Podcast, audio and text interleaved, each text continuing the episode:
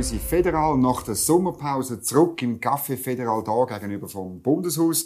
Mein Gast ist der Rainer Eichenberger. Er ist Professor für Finanz- und Wirtschaftspolitik an der Uni Freiburg.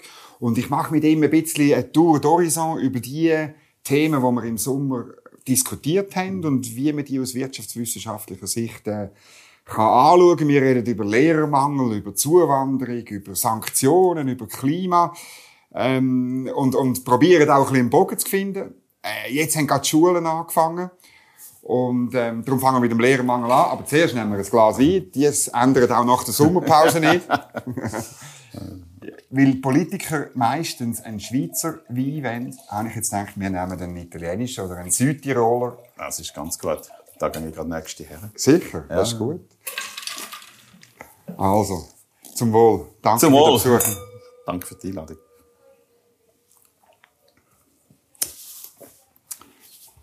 Fein. Ja, Südtirol ist einfach äh, auch von der Region her ein bisschen geschichtlich versehrt, Ja. aber önologisch fantastisch. gut. Nein, ist geschichtlich gesegnet jetzt. Mit, Jetzt äh, mit, Ja, mit dem Freiheitsstatut und äh, Ja, sieht ja. man wirklich, was Föderalismus bewirkt. In Italien besonders. Dezentralisierung, ja, ist fantastisch. Gehen wir aber zuerst zum Lehrermangel. Lehrermangel, jetzt sind die Schulen haben überall angefangen und man redet jetzt überall, wieso haben wir zu wenig Lehrer? Was ist der, der Urgrund? Man hört, die sind alle frustriert, man müsse sie administrativ entlasten, man müsse, äh, so ein bisschen, so ein bisschen klein, klein kommt mir das manchmal vor. Ja, wie immer. Natürlich ist alles multifaktoriell, tausend und eins Gründe, aber das kann man immer sagen. Ist aber wichtig, dass man das mal zur Kenntnis nimmt. Und nachher nicht meint, wenn ich jetzt etwas sage, ich meine, es sind der einzige Grund. Äh, ist klar, Lehrermangel ist ein Ergebnis davon, dass einerseits die Kinderzahl explodiert und andererseits einfach die Lehrerzahl nicht entsprechend mitwächst. Sie wächst ja, aber nicht so stark wie die Kinderzahl. Die Explosion von der Kinderzahl ist der Haupttreiber und das ist einfach logisch. Die Zuwanderung, ja, ist Nicht mehr Geburt, das heißt immer ja, genau, mehr Geburten. Aber es ist nicht, dass die Fertilität zugenommen hat, dass jetzt die Geburten pro gebärfähige Ältere im gebärfähigen Alter, sondern einfach die Menschen im gebärfähigen Alter in der Schweiz haben zugenommen. Und die haben fast ausschließlich durch Zuwanderung zugenommen. Und das Zweite ist, es wandern sehr viele Kinder zu. Das un ü- unterschätzt man völlig. Aber ein grosser Teil... Also Familiennachwuchs. Ja, genau. Das Normale ist, das heisst nach Familiennachzug, aber es ist ja Familiengleichzug. Es sind Familien, die gleichzeitig mitkommen. Ja. Und muss man nicht vorstellen, schafft jemand zuerst 15 Jahre da und dann kommt dann irgendwann die Familie nach. Sondern das sind einfach Familien, die zuwandern. Mit der Personenfreizügigkeit, Ja, genau, mit oder? der Personenfreizügigkeit, klar. Und da ist immer, wer wandert, das sind Menschen zwischen, ja, typischerweise, wenn wandert man? Ja, dann, wenn es sich lohnt zum Wandern, wenn man irgendwo hergeht, wo man will etwas aufbauen. Äh, wenn man mobil ist am Arbeitsmarkt, das sind Leute zwischen 20 und 35 typischerweise. Das heisst, das sind Leute, die entweder da ins Studium kommen, da haben wir auch gewisse Platzprobleme, und zweitens Leute, die im fertilen Alter sind. Und dann ist klar, sie kommen entweder mit Kind oder sie haben da vor, eine Familie zu gründen oder haben schon Familie gegründet. Äh, Ehepaar, die da zuhören, oder Paar, die dann da vielleicht auch noch heiraten oder dann da Kinder haben, ist die natürlichste Sache der Welt. Und es ist einfach schrecklich, dass unsere Regierung nicht fähig ist, die natürlichste Sache der Welt zu begreifen. Also in, in Zahlen, glaube ich, ist der, die Zunahme von, von Geburten ist mehrere Tausend, oder? Pro Jahr, habe ich im Kopf. Ja, genau. Also Das- wir reden nicht nur von einer kleinen... Nein, genau. Es sind, es sind massive Zunahmen von den Geburtenzahlen. Schweizer und Ausländer. Aber eben bei den Schweizer muss man sehen, das sind die Einbürgerungen, und, also Kinderzahlen. Das vor allem die Schülerzahlen sieht man, Zunahmen sind Schweizer und Ausländer bei Geburt das gleich. Aber das sind natürlich immer noch die Einbürger im Hintergrund. Da muss man sehr aufpassen. Die Schweiz ist ein Land, wo extrem viele Einbürgerungen hat. Das wird immer hat falsch dargestellt. Ja, in der Schweiz gäbe es keine Einbürger, darum haben wir einen hohen Ausländeranteil. Das ist Blödsinn. Die Schweiz bürgert 35 bis fast 45.000, meistens 40, etwa 40.000 Leute ein. Deutschland etwa 100.000. Gell, sieht man, ist nicht ein Faktor. Ja, es müsste 10 mal, grösser genau, es müsste mal Juden. 10 grösser sein. Ja. Wir bürgern wahnsinnig viele in Österreich, auch bürgern we- weit weniger Leute als die Schweiz. Das heisst, es sind einfach auch Zunahme der Ausländer wird bremst durch die ja, Verschweizerung, wo natürlich klar ja gut ist, dass es eine Verschweizerung gibt. Es hätten wir wesentlich mehr Probleme noch, wenn das nicht wird stattfinden. Aber das heisst, der Lehrermangel ist nichts anderes als auch sonst ein Fachkräftemangel, den man sonst in der Wirtschaft sieht. Ja, oder? genau. Ich meine, das ist jetzt nur, das ist jetzt mal nur die Kinderseite gewesen. Das andere ist von der Lehrerseite her. Und das ist klar, da gibt's ganz viele verschiedene Effekte. Äh, ein Effekt, den du machen auf die Kinderseite tust, die Stundenzahl der Kinder hat zugenommen. Wir mhm. haben äh, Bildungsreformen gehabt, wo einfach Stunden der Kinder reingepackt hat. Die Schweizer Kinder gehen viel zu viel in die, in die Schule Äh, mittlerweile auch zurück. Der Kindergarten ist zum Teil obligatorisch erklärt worden ab vier. Das mhm. weitet einfach die Stundenzahlen aus. Und da müssen wir halt, wenn man so etwas plant, sollte man auch irgendwie noch mehr Lehrer ausbilden. Aber mehr Lehrer ausbilden ist auch nicht ganz einfach. Ich meine, Fachkräftemangel ne, haben wir überall. Also das heißt, man muss die Leute in den Lehrerberuf locken. Der Lehrerberuf hat das Problem, eine Gemeinheit, er ist sehr gut zahlt Einstiegslöhne. Mhm. Aber damit zieht man auch genau Leute an, die gar nicht vorhaben, lang zu bleiben. Und was in diesem Beruf fehlt, ist Dynamik nachher. Also für Leute, die drin sind, wo ja, wenn es schlechte Lehrer sind, dann ist es ein schrecklicher Job. Dann muss man Burnout machen, also das überlebt man es nicht. Und wenn man ein guter Lehrer ist, dann gibt's eigentlich auch nur eins. Ja, dann ist Verlauf vom Lehrerberuf eine gute Option, weil Leute, die können gute ist, Lehrer sein. Das Bildungsdepartement oder ja, Schulleitung? Genau. Oder, ja, und oder? ins Management, ins HR gehen viele. Okay. Äh, kann man rausgehen. Und ich meine, dass ich eben weil gute Lehrer haben enorme Fähigkeiten. Jetzt mhm. nicht einfach nur pädagogisch, sondern das sind Leute, die enorm stressresistent sind, die sehr gute soziale Fähigkeiten mhm. haben, da mit den Eltern umgehen. Genau, das ist gesucht überall. Das heißt, und wenn sie da nachher nicht eine rechte Lohndynamik und auch eine Entwicklungsdynamik drin mhm. haben, wie wenn sie in der Wirtschaft sind, können sie aufsteigen, können sich verändern, haben viele Möglichkeiten in einem Betrieb, sich zu entwickeln. Das ist im Lehrerjob nicht richtig gegeben. Das heißt, es ist ein Job, der enorm attraktiv ist für den Einstieg, aber nicht so attraktiv ist, zum länger drin bleiben. Und das ist genau das, was man heute sieht. Äh, aber das heißt, man muss nicht generelle, also jetzt hier in Bern macht man generelle Lohnerhöhung. Ja, genau. Ja, um Gottes Oder? Willen nicht generelle Lohnerhöhung, ja. sondern man muss schauen, dass die Leute länger bleiben und vor allem muss man die schauen, dass Leute. sie Vollzeit, also nicht Vollzeit, aber höhere Deputate annehmen. Ja. Und heute ist es halt, ja, ein typischer Teilzeitjob. Es ist ein Job, der sich sehr eignet für Teilzeit, weil man anders als bei anderen Jobs, wenn man 50, 40, 50, 60 Prozent schafft, hat man keinen Kompetenzverlust. Ich meine, schon, wenn man irgendwo in der Wirtschaft mhm. 40, 50, 60 Prozent schafft, dann kommt man vielleicht 40, 50, 60 Prozent vom Lohn über. Aber man hat einen Kompetenzverlust in der Firma. Mhm. Man wird nicht mehr so leicht befördert, man kommt nicht mehr so die guten Aufträge. Ja, man kann nicht leiten. Genau, dann wird man längerfristig entwickelt bis nicht recht. Das heißt, mhm. man zahlt einen Preis für Teilzeitjobs. Das zahlt man nicht im Lehrerberuf durch das ist es relativ attraktiv auf Teilzeit gehen. Und dem muss man vor allem sehen, Vollzeit oder Teilzeit schaffen hat heute einen ganz wichtigen Unterschied. Und das sind Steuern. Wenn man Vollzeit schafft, läuft man einfach voll in Progression. Und das ist genauso bei den Lehrerlöhnen, wo wenn man Teilzeit schafft, 60 Prozent, es ausgeht, 66.000. Wenn man, jetzt das Stadt äh, Zürich, wenn man 10 Jahre Berufserfahrung hat, Primarlehrer ist man bei 110.000.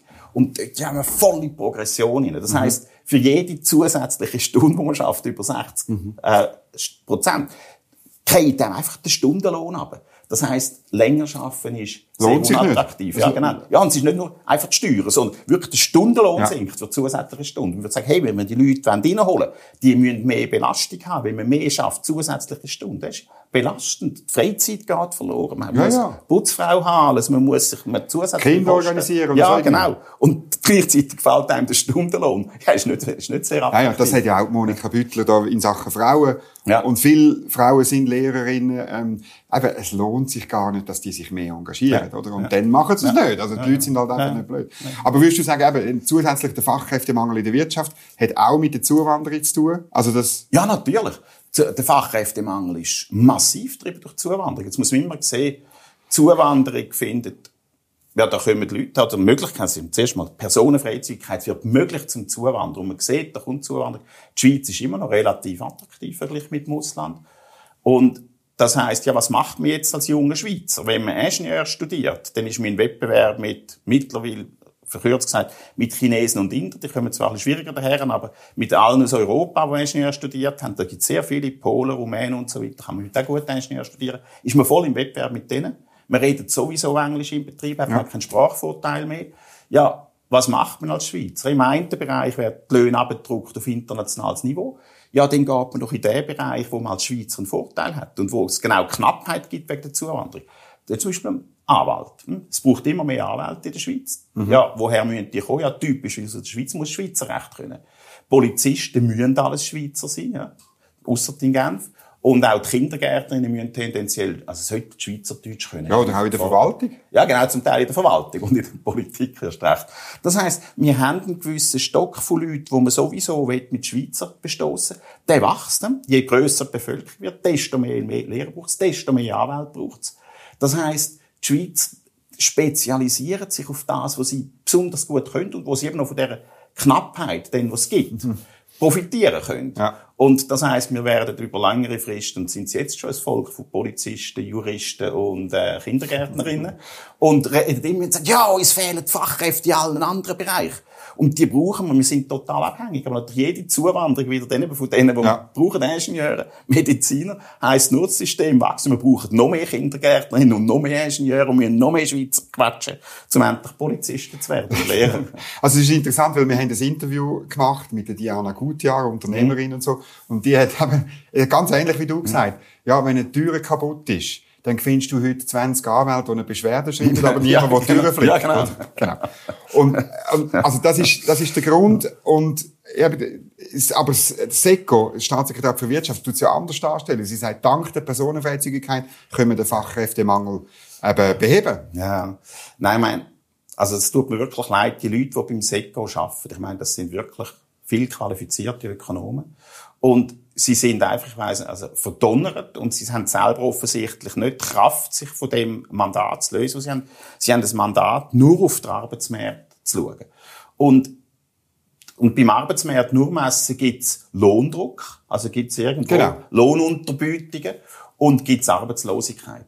Und jeder halbwegs vernünftige Ökonom weiß und hat das immer schon gesehen, also, und ich habe es ja vor über zehn Jahren geschrieben, eine Personenfreizügigkeit und eine starke Zuwanderung durch das ihnen funktionierende, flexible Arbeitsmarkt ihnen, gibt keine Arbeitslosigkeit. Mhm. Weil wenn die Zuwanderung kommt, druckt es auf die Löhne. Das heißt aber, die Lohnkosten gehen runter. Und das heißt, es wird wieder attraktiv für Schweizer Unternehmen und ausländische Unternehmen in der Schweiz wieder neue Arbeitsplätze zu machen. Genau. Und das druckt den Lohn wieder auf, auf praktisch das, was für die schweizerische Produktivität hergibt. Das heißt, solange das Business Case in der Schweiz funktioniert, ist klar, dann führt eine grosse Zuwanderung führt nicht zu Arbeitslosigkeit. Es führt zu langsamer Lohnsteigerungen als sonst führen würde, weil es gibt keine Knappheit von Personal mhm. zuerst. Äh, das aber, sehen wir ja jetzt eigentlich. Ja, genau, das also sieht man eigentlich, aber es gibt nicht einen Lohndruck, wie den, halt, halt leider die SVP behauptet hat, und dass mhm. nachher SECO, und die Auftraggeber vom SECO gemeint haben, es gibt Rechtfertigung, darum zu schauen, gibt es denn nicht den Lohndruck, den die Gewerkschaften genau. immer, immer behauptet haben. Und Gewerkschaften... Darum macht der SECO da die Arbeit. Ja, genau, darum machen sie die Arbeit. Und ich finde, das ist wirklich, also jetzt auch nach 15 Jahren Personenfreizügigkeit wäre es eigentlich an der Zeit, dass im SECO auch ein gewisser Aufstand gegen Politik stattfindet. Ich meine, man muss sehen, am SECO steht ein SVP-Bundesrat vor. Also es ist für mich sehr fragwürdig, wieso das nicht längst eine Wendung gegeben hat und das Mandat verbreitert worden ist, eben SECO wirklich vernünftig anschaut, was bewirkt Zuwanderung und eben das sind vor allem die Füllungseffekte. Nochmal im Arbeitsmarkt. In welchen Themen? Du mal sagen, was genau. müssen wir denn anschauen? Ähm, Im Arbeitsmarkt gibt es kein Problem, weil Kapital, wo die, nachher die Arbeitsplätze können gebaut werden, mhm. das ist frei verfügbar im internationalen Markt. Insbesondere in der Schweiz. Ja, genau, wir, haben guten... wir haben keinen Kapitalmangel. Ja. Äh, aber jetzt gibt es mit, ja, es gibt ja nicht nur Produktionsfaktor Arbeit und Kapital, sondern es gibt andere Dinge, die nötig sind zum Produzieren und Wohlstand, also Wohlstand zu haben. Äh, das ist Land, das knapp wird die ganze Infrastruktur. Mhm. Also um, Verkehr, genau. äh, Eisenbahn, äh, Straße, Bildung ja. schlussendlich, Bildung, ja, Gesundheit. Alles, ja. Und dann die ganze, also Energie gehört natürlich auch dazu. Jawohl. Und dann alles, was so Selbstversorgungsziele sind, hat man enorm Probleme. Das ist also Energie-Selbstversorgung. Mhm. Äh, Land gewisse Lebensmittel Selbstversorgung. Reden wir jetzt alle nicht drüber. Ich meine, wenn ich das gesagt habe, ich habe das eben, ich predige das ja seit 15 Jahren, auch wenn ihr Swiss hat mich immer ausgelacht. Das ist völlig von ewig gestriger so Selbstversorgungsziel. Wir haben internationalen Handel. So ein Blödsinn. Jetzt sieht man all die Probleme. Und alle die, die damals den Käse erzählt haben, der Also redest du von Selbstversorgung in Energie, das ist klar? Nicht, also immer. Äh, also, Sicherheit. Nicht 100 Prozent, ja, aber einfach klar, ein, ja. Optimum. Selbstversorgten Nahrungsmittel wollen wir doch auch. Und das ist ja, auch ein Anliegen von verschiedensten Kräften in der Schweiz. Und das heisst auch, wenn wir 20 Prozent mehr Bevölkerung haben, wo wir jetzt haben, seit dem Anfang, formellen Anfang von der Personenfreizügigkeit, mhm. 2002 um, dann ist klar, mit der schweizerischen Landwirtschaftskapazität, vor allem mit der schweizerischen Energieproduktionskapazität haben wir einfach mit 20% mehr Bevölkerung. Enorm viel mehr Probleme als ohne die 20% Bevölkerung. Mhm. Mehr. Und klar, man kann immer alles ein bisschen ausbauen, die Energieproduktion. Man kann immer effizienter werden. Äh, genau mit der Verkehrskapazität kann man natürlich ausbauen. Man kann den Verkehr um effizienter nutzen. Nur, das Problem wäre immer noch sehr viel kleiner, wenn man 20% weniger mhm. Bevölkerung und Verkehr drauf hat. Und jetzt bei all dem ist das Problem, ist, man kann sagen, ja, die Leute zahlen ja Steuern, also kann man die Infrastruktur ausbauen. Mhm. Das ist in dem Sinn falsch, weil das Problem ist, der Ausbau von der Infrastruktur ist nicht möglich zu den bisherigen Kosten praktisch. Warum nicht? Die Kosten laufen einem davon. Es ja. sollte ja günstiger werden, wenn es noch günstiger Ja, genau, das ist, das ist immer, ja, genau. Economies of Scale. Nein, die Welt ist leider nicht so. Kleinheit bringt Das haben wir doch gelernt in der ja, genau. Ökonomie, genau. ist so. Aber jetzt, wenn man sich vorstellt, es reine Autobahnen, wenn man mehr Verkehr einfach, der Ausbau von einer existierenden vierspurigen Stra Autobahn oder sechsspurigen, ist einfach, das erste Mal ist seit zehn Jahren lang eine zwei, dann eine einspurige. Also die, bis es gebaut ist. Ja, okay. genau. Und bis es gebaut ist, man einfach, die Zusatzkosten, das ist mhm. wahnsinnig teuer. Wenn man ein Rollout macht wie in China, wo man, ja, sich überlegt, jetzt gehen wir da in die Fläche, bauen wir vierspurig oder sechsspurig, dann ist das nicht so viel teurer, wenn man auf sechsspurig geht. Aber jetzt im bebauten Raum das ausbauen, enorm teuer. SBB, 20% mehr Verkehr, extreme Kostenexplosionen, mhm. weil einfach, wenn sie Zeug wenn Zeug dichter fahren, gibt es viel mehr Abstimmungsprobleme. Das ist alles, das ist alles an der Kapazitätsgrenze. An der Kapazitätsgrenze. Ich meine, darum ist es wichtig, als Ökonom, also der Ausdruck Grenzkosten, wie verläuft das? Die zusätzlichen Kosten, und da ist mal bang auf, ja. Und der Grenznutzen von zusätzlichem, ja, Aktivität geht ab. Darum ist es nicht so gescheit, immer auszudehnen. Aber ist alles nur wegen der Zuwanderung? Also du kannst, Nein, es dunkelt mich jetzt sehr... Tausend und eins Faktor, aber Zuwanderung ist ein ganz extrem wichtiger Faktor. Weil sie das treibt, habe ich das ja, richtig genau. verstanden? Genau. Oder? Und natürlich kann man jetzt, immer der Punkt ist, natürlich kann man die Effizienz steigern. Jetzt Beispiel, wo ich auch seit der Ewigkeit predige, Road Pricing, Mobility Pricing, mhm. also die Effizienz im Verkehrsbereich, die Steigerungsmöglichkeiten sind groß. Nur die Effizienzsteigerungsmöglichkeiten. Das ist praktisch ein Einmaleffekt. Wir können, mhm. in dem, dass wir Politik verbessern. Wie Zackgebühr bei der Ja, Güssel. genau. Da können wir mal einmalig den Güssel um optimieren, 10, trennen und so. Prozent Aber nachher fängt er wieder an steigen. Ja, genau. Und das Bevölkerungswachstum ist jedes Jahr.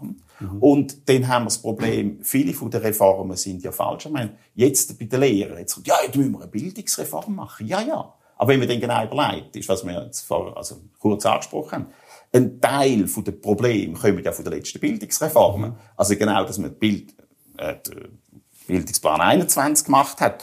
Das ist ein riesen Problem jetzt, weil das eben die Stundenzahlen mhm. ausgeweitet hat. Die letzten Bildungsreformen, die die Schulzeiten ausgeweitet haben, mhm. also den Kindergarten hineingezogen haben, die Leute, die für das verantwortlich sind, sollen jetzt uns ein Schlamassel führen. Das ist immer ein, Problem. Also jetzt noch ist halt in der Politik machen. oft. Ja, genau. Aber darum sollte man, da nicht, haben, oder? darum sollte man da nicht einfach blind drauf vertrauen. Jetzt machen wir, jetzt machen wir eine Reform, jetzt kennen wir das Problem. Man hat das Problem schon vorher ja. kennt, oder man hat es schon vorher können kennen. Hat es nicht zur Kenntnis genommen. Darum ist es unwahrscheinlich, dass es jetzt wirklich zur Kenntnis Jetzt in der Energie, über das reden ja. wir ja ganz stark. Oder letzte, äh, im nächsten Winter droht äh, Energieknappheit. Äh, lange haben wir geredet von Stromknappheit. Jetzt wissen wir gar Gas fehlt auch und, und dann können wir auch nicht Strom produzieren aus dem raus. Und jetzt will man sparen. Ähm, letzten Sonntag, Frau Leut, äh, Frau Leut, Frau Sommaruga, ja. freudscher Versprecher, seit 19 Grad in öffentlichen Gebäuden und so. Äh, ist das die Lösung fürs Problem?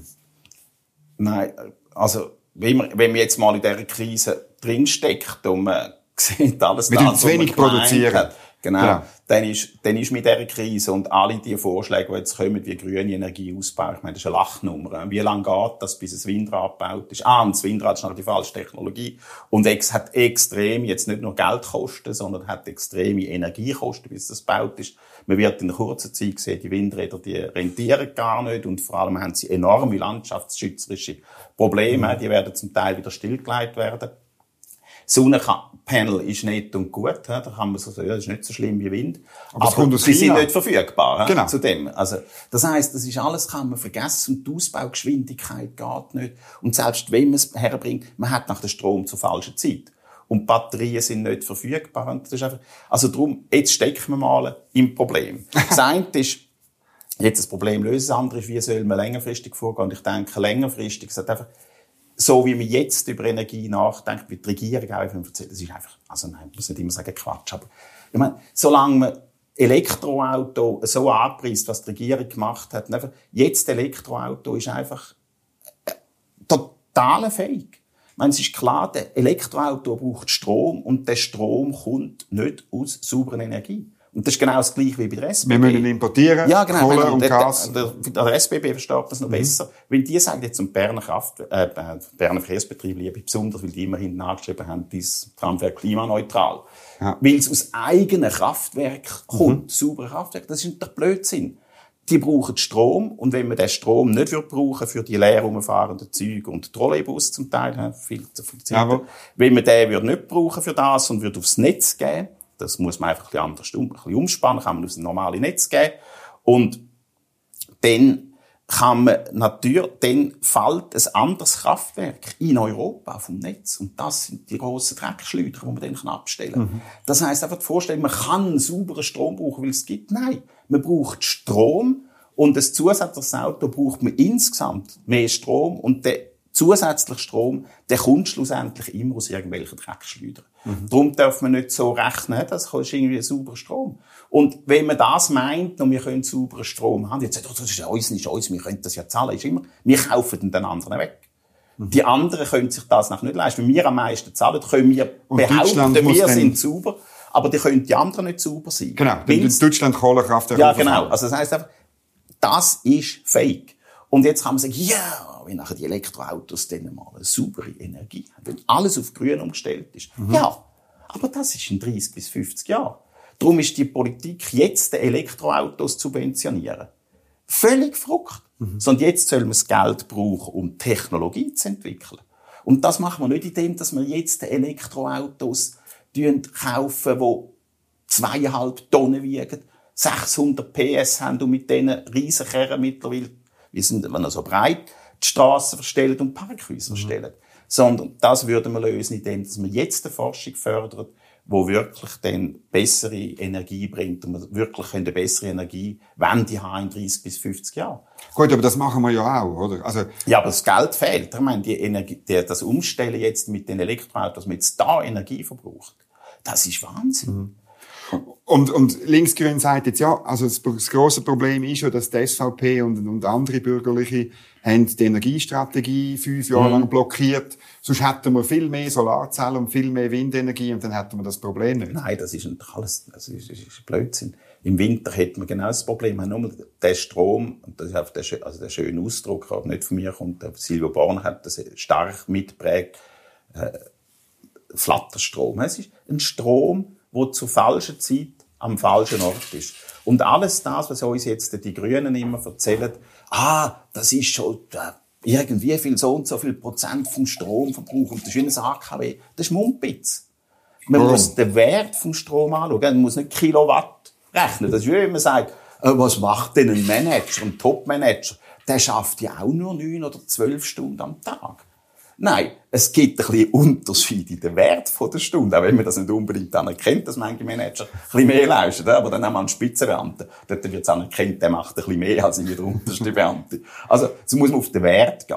Und wissen wir alle, es geht schlussendlich um den Wert. Oder wenn man über das Auto redet, man sagt nicht, oh, die Schweiz ist super, äh, wir, wir machen dies oder das, wir machen auch Käse oder wir machen auch irgendwie Apparate wir zählen nicht Apparate und dann sind wir, sagen wir klein, sondern wir zählen den Wert der Apparate und dann ist die schweizerische Volkswirtschaft groß. Mhm. Und das ist klar, man muss auf den Wert gehen und der Sonnenstrom, wenn man jetzt nicht Subventionen, die er überkommt, also die falschen Zahlungen, die er überkommt, die Speisevergütung und der wirkliche Marktwert von dem Strom ist ein Bruchteil von einem anderen Strom, der abrufbar ist, von einem Kraftwerk oder einem Bandstrom. Weil er im Sommer jetzt bei dem schönen Wetter ja, anfängt. Ja, ich, genau, habe, ja. ich habe auch Solarpanels, ja. oder? Das ist Solange Klimaanlagen verboten sind, dann ist es... Also ist müssen wir also mehr Klimaanlagen Ja, man sollte das im Sommer, wenn man, wenn man schon Solarstrom so fördern. fördert, dann sollte man auch Klimaanlagen Sehr zulassen. Ja. Sehr gut. Nein, und das ist ja klar, dass für das bräuchte man eine Strommarktliberalisierung und auch, dass, wir, dass, dass, dass der Kunde frei ist, zu welchem Preis er bei wem Strom bezieht und wie er ihn einspeist, zu welchem Preis. Oder? Ja, genau. Und einfach nicht, nicht das wäre eine Förderung, eine gute. Ja, ja, man kann es man kann's dann verschiedene Förderungen vorstellen. Aber ich denke vor allem, ich würde mal nicht, nicht immer fördern, sondern wenn man meint, es gibt einen Strom, wo ein Problem ist. Und dass ein fossiler Strom macht Problem. Äh, Biostrom macht auch Probleme und Solarstrom macht auch Probleme. Das ist eine Landschaftsbelastung. Erst recht also Wind. Bei Solar kann man sagen, ja gut, das gewöhnen wir uns sicher dran irgendwie. Aber Wind ist ein echtes Problem. Ich meine, der Lärm, wo die, wo die Dinge machen, äh, energetisch ist es wirklich problematisch, was da muss im Boden gemacht werden. Entsorgungsproblem von diesen riesen Windschaufeln, Carbon, also kennen wir alles ein richtig großes Problem. Die Unruhe, was es gibt in der Landschaft, in mhm. dicht bebauter Landschaft, ist also wirklich für die, die Also ich habe gerade darüber geschrieben, auch die Auslastung ist tief. Ja, genau. Die durchschnittliche Auslastung in der Schweiz ist 19,2 ja. Prozent 2021. Ja, genau, das ist noch zu falsch. Und dann wieder, wenn, das ist wieder die Auslastung, wenn man nach das rechnet, wieder Kilowattstunde, wenn man nur rechnet, der Wert von dieser Kilowattstunde. Gut, das findest du halt niemand. Sie behaupten ja immer, es falle im Winter an. Ja, genau. Aber ich weiss es, ich ja, weiss es nicht. Zum Winter zur falschen Zeit ist auch nicht viel wert. genau. Nein, nicht und nicht berechenbar und so. Jetzt ist bei der Energie noch ein Problem dazugekommen, nämlich das Gas, oder? Ja. Das ist ja lustig noch so, wo der, wo der, der russische Krieg gegen die Ukraine angefangen mhm. hat, hat es geheißen, wir müssen russisches Gas boykottieren. Und jetzt, wo wir nicht mehr so viele Lieferungen von Russland überkommen, oder? Ähm, heisst plötzlich, wir wollen mehr russisches Gas. Hilfe, wir haben kein Gas mhm. mehr, oder? Und, und äh, man redet jetzt von ja. Ölkraftwerken. Die Wirtschaft soll, wenn sie kann, ihre, ihre, ihre Maschinen, ihre Heizungen umstellen von, ja. von Gas auf Öl. Ja. Eine wahnsinnige Entwicklung. Ja, ist eine unglaubliche Entwicklung. Ich habe äh, in einem sehr schönen Auftrag, das ist jetzt ein tolles NZZ, eine Beilage im, um Weihnachten herum, eine liberale Idee zur Veränderung von der Schweiz. Ja. Zur Entwicklung von der Schweiz, nicht Veränderung. Und da habe ich dürfen den Teil Infrastruktur schreiben. Und dort drin habe ich auch im Entwurf, äh, Ölkraftwerk, und zwar zur Sicherung bis auf Hausebene aber Aggregat, wo man dann mit Öl kann betreiben, weil das alles viel sicherer ist mit Öl als mit Gas und im Ernstfall das Gas sowieso ausfällt. Jetzt haben wir noch nicht an Russland gedacht, aber einfach im, im Ernstfall, wenn man die Gasleitungen schon stillleitet, alles mit äh, sauberen, mit erneuerbaren Energien macht und dann irgendein Ernstfall, dann will Gas hat, ist einfach kein Gas da, weil die, mhm. die, die, Leitungen. die Leitungen sind kaputt in der Zwischenzeit, Wurzeln drin gewachsen. Und dann haben wir, da hat es ein Sounding Board gehabt, da sind gehobene, also bekannte Manager drin gewesen. Und die haben mir einfach das Öl ausgeredet. So ein Blödsinn. so, dann habe ich es rausgenommen. Es ist nur so eine ganz dünne Stelle. Und jetzt bereust es? Ja, furchtbar, furchtbar, ja. dass ich so auf so etwas gelost habe. Ja. aber jetzt, aber, aber das Frucht, ich will noch auf das gehen, wegen der Sanktionen, oder? Ich meine, ähm, du hast auch über das geschrieben, in einem viel beachteten ja. Aufsatz, zusammen mit dem David Stadelmann. Genau, da habe ich den Vornamen nicht mehr gewusst. Ein ganz enger ähm, im, äh, Im Handelsblatt. Ich glaube, ja. das hat auch ziemlich Furore gemacht. Mhm. Deine These dort ist, dass Sanktionen in den meisten Fällen schaden. Sie nützen höchstens langfristig, tun sie die militärische Kapazität von einem Land schwächen. Ähm, das ist völlig kontra alles, was wir jetzt in Westeuropa ja. gegen Russland machen. Ja, genau. Ich meine, jetzt muss man sehr aufpassen. Also ganz entscheidend ist, natürlich schwächen Sanktionen die wirtschaftliche Basis vom Land. Darum ist die Diskussion, die wir jetzt haben, ist gerade heute wieder ein NZZ-Aufsatz, die wirken doch 4% ist das Genau, lesen. Nicht 7, aber 4. Das ist eine völlig unsinnige Diskussion. Und 4% ist 4%? Ja, genau. Aber das ist die russische wirtschaftliche Kapazität in gewissem Sinn. Und wir wollen ja nicht Russland schädigen. Wir wollen am Putin beibringen, dass er nicht sollte in Ukraine Krieg führen. Und der Diktator und das Land sind zwei völlig verschiedene Sachen. Und das wissen wir einfach, also, also nicht aus der Literatur, sondern das ist, was aus der normalen Ökonomie folgt. Und das Traurige ist, dass die, die Embargo-Literatur, die akademische, dass nur am Rand gibt es einzelne Autoren, die das ernsthaft machen. Der große Teil macht genau das, was jetzt die NZZ predigt. Wirkt oder wirkt es nicht wirtschaftlich? Aber das ist nicht die Frage. Und der Punkt ist, wenn, wir können die Wirtschaft schädigen von Russland, keine Frage. Aber jetzt gibt es zwei, also verschiedene Effekte. Die Güter werden knapp in Russland durch das. Das heißt, die russische inländische Produktion wird aufgewertet. Die knappen Güter, die man in Russland herstellen, mhm. wird mehr wert. Mhm. Und der Diktator kann das relativ leicht kontrollieren. Mhm. Hingegen Import kann er viel, solange es offen sind, Grenzen, kann er viel schwerer kontrollieren. Wenn es nach wirklich muss im Inland produziert werden, kann er viel leichter Hand auflegen. Das Zweite ist... Und das sind oft seine Kollegen natürlich. Das sind seine Kollegen, ist klar. Das entweder der Staat selber Und er lügt ihn an und sagt, hey, du ja, genau. machst jetzt bessere Geschäfte ja, genau. mit deinen intern produzierten, weiss nicht, genau, ja, oder... genau. Und dann kommt der Schmuggel Riesige Schmuggelgewinne, ja. weil im Inland gehen die Preise auf, wenn es wirklich knapp wird. Jawohl, und das Wer macht ja. den Schmuggel? Und er kann, wenn er selber früher einfach gesagt ich mache jetzt mal zu, dann wäre es gegen WTO gewesen, hätte er ein Problem gehabt. Und er hätte den Schmuggel nicht können kontrollieren weil da gibt es ganz viele freie Schmuggler, mhm. die gegen ihn schmuggeln.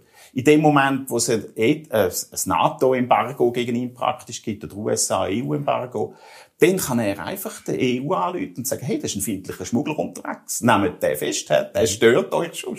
Und natürlich nicht das Ziel. Also das heisst, er kommt der Schmuggel in den Griff über. Massive Schmuggelgewinne, das Entourage wieder von ihm, nicht er direkt, aber er kann das immer abkassieren mit. Äh, das dritte ist ganz schlimm, das ist die europäische und amerikanische Firmen, die sich zurückziehen, die verkaufen ja ihre Assets dort. Mhm. Oder werden schon äh, enteignet. Und das geht alles an die Entourage, fast alles an die Entourage mhm. von Putin. Die Firmen haben wahnsinnig Schwierigkeiten, das an eigene Mitarbeiter zu verkaufen. Die haben kein Geld. Woher sollen die Geld haben? Die können nicht zahlen. Ja, wer kann noch zahlen in Russland? Wer hat noch die Möglichkeit? Ja, die, die vom Staat Kredit bekommen. Okay. Also es ist eine massive Bereicherung von dieser Seite vom Staat. Das heisst, äh, der Staat wird, also, ich kann es, glaube ich, Zeitgründe nicht alles aufzählen, einfach, der Putin wird gestärkt, Russland geht den Bach ab, aber der Putin wird gestärkt und die Leute werden völlig abhängig. Das ist ein ganz wichtiger Effekt. Wenn man in Russland lebt, man kann nicht mehr importieren, man kann zum Teil nicht mehr exportieren, man kann sein Geld nicht mehr rausschicken. Das heisst, man wird völlig abhängig. Man kann keinen Kredit mehr über europäische Dann kann man auch nicht kritisieren. Also dann kann man Nein, dann kann man nicht kritisieren. Man riskiert natürlich, also ähm, alles. Ja, genau. Man, nicht nur Repressalien, sondern... Firma, man, kommt kein, man hat keinen Kredit mehr, ist nicht mehr kreditwürdig. Also und da kommt man nur noch von der Zentralbank. Also es hilft auch ein bisschen der Gleichschaltung von der Gesellschaft? Völlig, völlig. Äh, und der Rallye Around the Flag Effekt, den die Soziologen vor allem betonen, wir sehen den ganz ökonomisch. Das ist nicht da kommt dann noch dazu so Psychozeugs, ja, das ist, der wehrt sich gegen die bösen Aggressoren.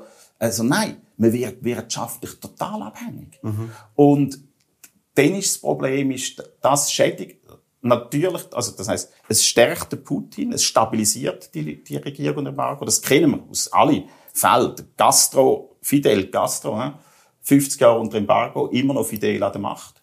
Mhm. Äh, Haiti. Die also nicht mehr er selber, aber... Äh ja, genau. Aber also nach 50 Jahren, nein, nein, nach 50 Jahren, es ist jetzt mittlerweile schon. Es ist schon viel mehr als 50 Jahre. ist jetzt, äh, und Iran? Wir kennen es, ja genau, Iran, Irak, der Saddam, äh, sieht man sofort, der Saddam ist reich, massiv durch den Schmuggel, der stattgefunden hat, das Erdöl, das rausgegangen ist. Mhm.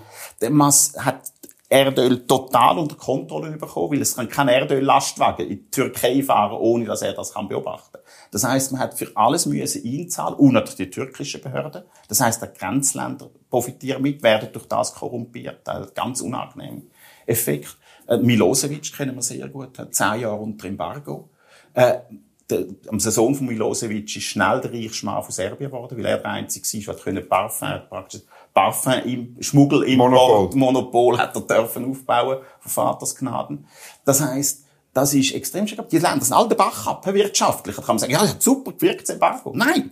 Die Regierungen sind an der Macht geblieben, aber sie sind militärisch so geschwächt worden, dass man sie nachher relativ leicht können angreifen mhm. Die Armeen sind völlig ausgehöhlt gewesen. Irak hat nicht das zweite Mal Kuwait angreifen. Mhm. Und auch wegen dem Technologieembargo wahrscheinlich ja, genau, auch, oder? Das spielt auch eine Rolle. Genau. Aber dann sind sie, wo sie gestürzt sind, ist ein totales Vakuum in den Ländern. Weil während diesen zehn Jahren wird alles auf den Diktator ausgerichtet. Mhm. Alle Institutionen verwehrweisen. Mhm. Es geht nur noch darum, ja, man muss sich näher zum Diktator stellen, man muss ihm praktisch Tantieme zahlen dafür, dass man kann schmuggeln und so weiter. Also eine furchtbare Abhängigkeit, wenn der Diktator fällt, ist ein riesen Vakuum. Und das wissen mittlerweile die Leute. Wir haben ja Libyen als Vorbild, Irak äh, dann ist es wahrscheinlich besser, man bleibt mit dem Putin, als man schaut, dass der verschwindet, weil man hat nachher ein Vakuum. Und das ist, das heißt, jetzt haben wir das Problem. Es schwächt ihn militärisch. Aber das ist nicht, es schwächt Russland militärisch. Aber die wirkliche Kraft von Putin ist nicht nur die Kraft vom russischen, ja, das militärische Potenzial, sondern wie stark er das Potenzial kann missbrauchen. Mhm. Und wenn er ein Diktator ist oder immer mehr ein Diktator wird, immer mehr Autonomie gewinnt in seinem Land, weil er die Bevölkerung immer besser kontrolliert, kann er auch das militärische, noch verbleibende, schmelzende militärische Potenzial, kann er stärker missbrauchen. Mhm. Das heißt, es ist für uns sehr unklar, was auch militärisch passiert. Mhm. Er, kann, er wird schon schwächer, wenn man es anschaut. Ja, aber Der, auch dann kann er noch das viel besser missbrauchen. Mhm. Er kann die Leute besser rekrutieren, die Leute verarmen. Das heißt, er kommt sie viel billiger rüber. Er kann sie viel besser zwingen ins Militär. Mhm. Also er kommt viel mehr Macht auch über. Darum ist das selbst wenn von uns her das militärische Potenzial sinkt aus unseren Augen. Ah, er hat keine Hightech-Waffen mehr. Nein, aber er hat dafür kann Leute, die er kann verheizen kann. Und er kann sie einsetzen. Und wir sind ja nicht unbedingt gewillt. Das ist brutal. Ja. Genau. Darum, da steckt man wirklich in einer unangenehmen Situation. Und das ist wieder wie mit, wie mit dem Verkehr. Wenn man über die Themen redet, ohne die ökonomischen Gesamtzusammenhang zu begreifen, dann ist man einfach auf dem falschen Dampfer. Mhm. Jetzt muss ich noch den Elefant im Raum ansprechen, mhm. und das ist China. Wenn die These von dir stimmt, dass man, äh, dass man vielleicht mit Sanktionen langfristig die militärische Fähigkeit von einem Land kann schwächen dann müsste man ja jetzt schon Sanktionen gegen China. Und wenn man davon ausgeht, es gibt einen, einen Clash zwischen den autoritären Staaten und der freien Welt in dem 21. Jahrhundert, dann müssen wir jetzt schon Sanktionen ergreifen gegen China? Nein, nein, nein. Also eben, ich, ich, glaube ja nicht daran, dass die Sanktionen so wirken, sondern eben sie würden, wenn jetzt China sanktioniert, das Wirtschaftswachstum, also durch das auch China noch das Wirtschaftswachstum weiter senkt, weil sie kommen klar selber schon Probleme über. Ja, das ist so tief wie noch nie. Denkt man, wächst ihr militärisches Potenzial langsam, aber jetzt wieder Achtung, eine chinesische Diktatur kann viel leichter als volkswirtschaftliche Potenzial praktisch sinkende oder das nicht so schnell wachsende mhm. volkswirtschaftliche Potenzial besser ausbieten, zum militärischen Ziel überzubauen. Sie können besser das Militär aufbauen. Das sieht man daran. Der, das russische Militärbudget ist verdammt klein, aber der Anteil am Bruttoinlandprodukt ist riesig. Okay. Und das heißt, das ist genau ein Diktator, er kann das Bruttoinlandprodukt sinken, aber sein Anteil am Bruttoinlandprodukt steigt. Und das mhm, heisst, darum hat er kein Problem. Genau, darum hat er kein Problem. Und das ist in China das sehr ähnlich. Und ich denke, also das Zeug, das über China erzählt wird, ich meine, das ist alles nett, aber so, da gibt's einen Vertrag zwischen der Regierung und dem Volk, dass die Regierung muss wirtschaftliches Wachstum liefern. Nur so lange akzeptiert das Volk die Regierung. Äh, so ein Unsinn. Und dann gesagt, dass sie konfuzianisch. Nein, China hat den Mao hinter sich. Der hat in seiner, in seiner Regierungszeit nicht geliefert. Der ist aber an der Macht gewesen, weil er eine Diktatur aufgebaut hat. Was haben die chinesischen Kaiser vorher gemacht? Die haben nicht geliefert wirtschaftlich. Ja. Und jetzt plötzlich soll es einen Kontrakt geben zwischen der Bevölkerung, wo nie gefragt worden ist, und der Regierung. Ist eine Lachnummer. Ich weiss nicht, wie die Leute, die das, also noch Spezialisten sind, auf so etwas kommen. Sondern, das ist eine Regierung, die natürlich, die haben gern auch ein gutes Leben, sie haben gern internationale Macht. Und für das haben sie zuerst gut Wirtschaftswachstum mhm. weil dann ist schon das militärische Potenzial, äh, kann man dann schon angenehmer werden. Ich meine, die ganze chinesische Aufrüstung, die ist nicht, treibt schon auch stark durch das Wirtschaftswachstum, nicht nur durch einen hohen Anteil am Bruttolandprodukt von den Ausgaben. Es ist sicher, beim Deng ist das noch etwas ganz anderes. Ich meine, das war eine grandiose Reform. Ja. ja. Das ist jetzt äh, ein bisschen anders. Und in dem Moment, wo die wirklich unter Druck kommen, ist klar, ich denke, drück, zurück zu etwas muss auch nicht stalinistische Diktatur haben. Es geht in die Richtung. Mhm. Man kann sehr wohl ein Land so führen, das wissen wir von Russland. Ich meine, Russland, die kommunistische Partei, hat das Land 50 oder mehr Jahre tief gehalten. Die chinesische kommunistische Partei hat das auch. Das, das geht heute auch. Ich meine, man sieht Nordkorea, da denkt man, ja gut, das ist das Abgehen. Nein, Nordkorea ist direkt neben Südkorea. Pulsierend, Seoul, direkt an der Grenze. Mhm. Eine, eine, fantastische Entwicklungsgeschichte. Noch gleiche Kultur, alles. Und trotzdem funktioniert es nicht und trotzdem ist die Diktatur Und auch stabil. trotz Sanktionen. Ja, trotz Sanktionen. Also wegen Sanktionen. Ich meine, ja. Der Schmuggel ist grandios, der beherrscht für sein Überleben. Vom, äh, er hat Cognac, äh, ja. Free-Floating Champagne. Ja, und, und er kann alles liefern, die Bevölkerung ist Aber jetzt muss ich was müssen wir denn machen, wenn es zu dieser Auseinandersetzung zwischen der freien Welt und unserer offenen, ja. marktwirtschaftlichen Gesellschaft ja. und der autoritären Welt ja. kommt? Genau. Wie denke, können wir das? Man muss wirklich sich zurückbesinnen, was ist, wieso sind wir so überzeugt von dieser Freiheit, Idee, wieso sind wir überzeugt vom liberalen Staat, und das ist klar, einerseits Freiheit hat Nein gewährt, klar für Menschen. Ja. Aber andererseits, es führt einfach zum größten Wohlstand. Und mhm. das heißt, wir müssen diese Kraft ausnutzen. Und das wollen die Chinesen wollen das auch. Haben wir das gesehen? Alle. Taiwan ist einfach, ich meine, das ist auch schrecklich. Welche Zeitung hat darüber geschrieben, dass Taiwan, also schon mehrere Jahre, die nach der Schweiz das Land ist mit dem zweitmeisten direkten Demokratie. Ich habe darüber geschrieben. Sehr bei gut. der Basler Zeitung. Sehr gut. Okay. Ich bin mal, ich bin mal da gewesen auf Einladung. Ja. Also, ich meine, Und die haben Wahlkampf gehabt. Ja. Und es hat mich beeindruckt, wie Ja. die Wahlkampf haben und wie also, sie und diskutieren. Abstimmungskämpfe auch. Und Abstimmungskämpfe ja, genau, sie auch. Abstimmungs- Ja, ich meine, das ist das Ja. grandios. Südkorea. Eine massive Entwicklung, ich meine, fantastische Wirtschaft, aber auch ganz stark Dezentralisierungsdiskussion und Einführung von direkter Demokratie. Ist weniger weit als in Taiwan. Dezentralisierung Mhm. fährt da laufen, gibt es grosse Experimente. Also, da sieht man, sagen, ja, das ist nichts für Asiaten. Ja, das sagen Das heisst ihre immer- Diktatoren. Und unsere ja, genau. Intellektuellen Und sagen es übernehmen sie. Nein, es ist schrecklich. Ja. Und sie fallen auf jeden Diktator rein. Also es ist furchtbar. Und das ist klar, das ist weltweit, das ist, die Menschen sind so. Die wollen, die die Freiheit.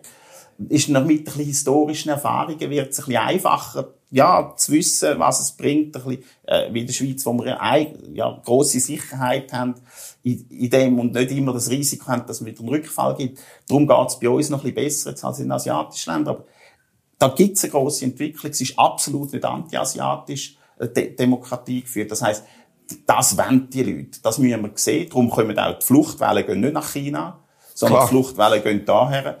Und das heißt, die Kraft müssen wir nutzen. Das Zweite ist einfach die Kraft von der Wirtschaft heisst schon, bei uns, wir können dann mehr Militär produzieren. Und ich meine, der Sieg gegen die Russen unter Reagan ist nicht gewesen, weil man ja, Sanktionen hat. gemacht Ja, hat. dann Sanktionen gemacht. Einfach weil wir, ja, ah, wir, haben, wir sind Wirtschaft, wir sind überzeugt von unserem System. Es ist einfach wirtschaftlich so überlegen, dann zeigen wir es doch einmal. ne? Star Wars. Ja, genau. Dann rü- rüsten wir doch mal auf. Und das sieht man jetzt ja. Ich meine, die, die Waffen, die Ungleichheit von der Effizienz von der Waffen Ja. scheint ja schlagend zu sein.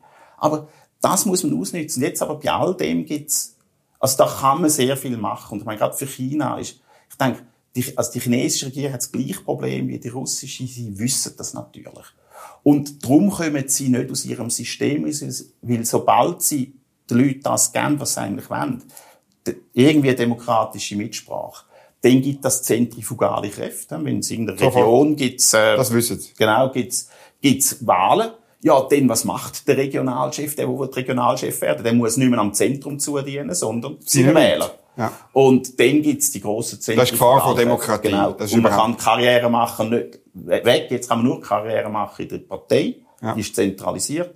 Oder man kann Karriere machen Militär, ist auch zentralisiert. Und sobald es lokale Gefäße gibt, fliegt der Laden auseinander. Das hat Russland gesehen, das hat China genau, China, die chinesische Regierung sehr genau studiert, die Mhm. Probleme.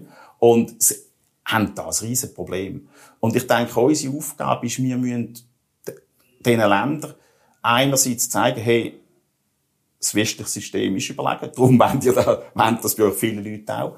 Aber wir dürfen die Regierungen nicht an die Wand spielen. Ich meine, der Putin, ist bei allem, muss man sehen, wenn wir sagen, hey, wir rüsten jetzt auf. Und ja, zuerst diskutieren wir noch fünf Jahre über die Aufrüstung. Du, jetzt muss er angreifen. Weil, wenn wir anfangen aufrüsten, hat er keine Chance mehr. Und das ist bei allem das Problem, jetzt auch mit den Chinesen, wenn man sagt, ja, jetzt fangen wir aufzurüsten. Dann sehen sie ja ihren Traum, Taiwan einzunehmen, oder von der Regierung. Dann müssen sie jetzt handeln. Ja, genau. Und mit dem müssen wir richtig umgehen. Das ist nicht einfach. Wir können ihnen sagen, hey, wir grenzen euch ein, aber ihr müsst nicht Angst haben, dass wir euch stürzen. Da muss man vertrauensbildende Massnahmen machen. Das ist nachher also ein weiterer Schritt, der ganz wichtig ist.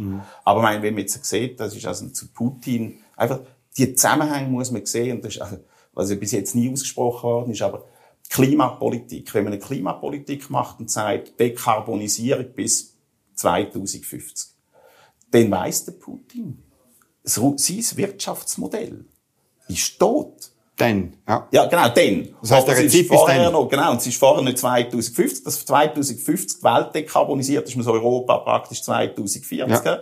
Das heisst aber, Ölpreis netto nach Steuern, tätscht sie ihm jetzt schon runter.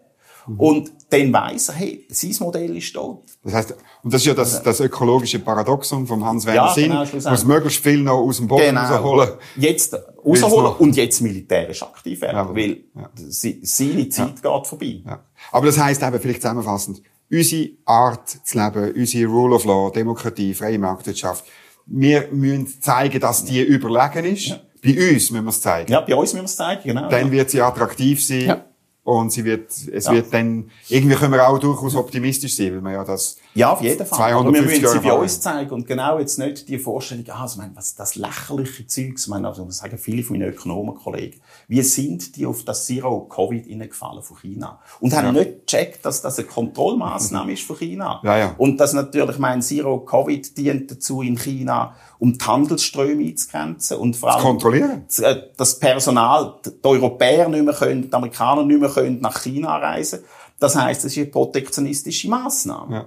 Und es ist dazu da, um den Tourismus zu schwächen, weil ja. Tourismus ist fürs ärgerlich. Ja. Da gehen die Leute aus und kommen auf dumme Ideen ja. und es kommen die Europäer rein, die dumme Ideen bringen. Also, das ist klare Strategie gewesen. Aber da fallen alle drauf ein und sagen, oh, Zero Covid und macht, man, der Unsinn, was erzählt. Keiner wird jetzt dafür, muss jetzt dafür erhalten. Ja. Rainer Eichenberger, wir haben angefangen in den Schulzimmer von dem Land und sind in die grosse Geopolitik gelandet. Hervorragend. Merci vielmals für das Gespräch. Vielen Dank für die Einladung. Ein anderes Mal.